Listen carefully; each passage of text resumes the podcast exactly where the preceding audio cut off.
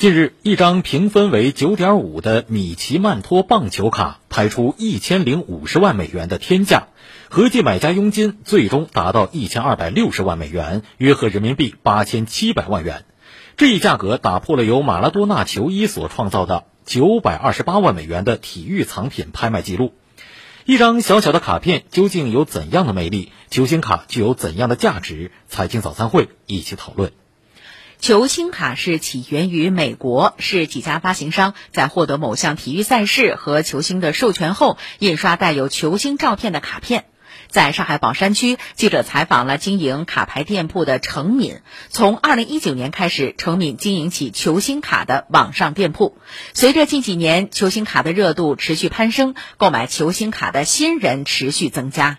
现在每个月基本上实体店的销售都在逐月都在增加。差不多现在要快突破两百万一个月了吧？程敏告诉记者，球星卡依据卡面材质不同，分为普通卡、限量卡、球衣卡、折射卡等。爱好者主要通过购买卡包来获得球星卡。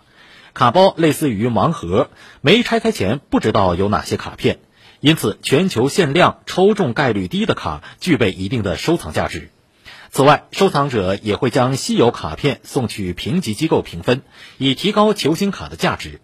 除了品相和稀有程度外，球星卡上的球星的知名度和比赛表现也会显著影响球星卡的价格。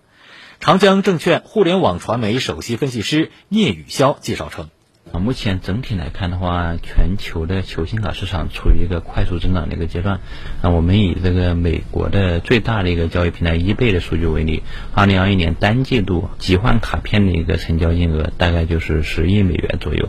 那其中的话，大部分啊，八点七亿啊，都是那个球星卡。不过，在顶级卡片价格飞涨的背后，球星卡市场也有着巨大的风险。官方发售的球星卡分为多个系列，系列不同，价格也不同。入门系列可能一包几十元，中高端的卡包一盒则是几千元，甚至十几万元。入门系列拆出的卡片大部分不限量，仅有小概率抽中价值上百元的球员签字卡。而中高端的卡包虽然能够确保拆出的都是限量卡，但是也很难回本。事实上，拆卡赚钱只是一个美梦，十拆九亏是业内对于拆卡。的评价，呃，我们看新闻说一张卡换一套房这种，啊，真的只是在报纸上能看到的东西。因为这么能换房的卡，可能就那么一张，可能就两张。那他们已经出现了，那怎么还会轮得到你呢？业内人士表示，球星卡市场价格出现天价卡片，并不仅是稀缺性导致的。由于球星卡市场规模较小，因此某些人会在二级市场抬价炒作，将球星卡高价卖出。建议不要抱着赚钱目的盲目进入。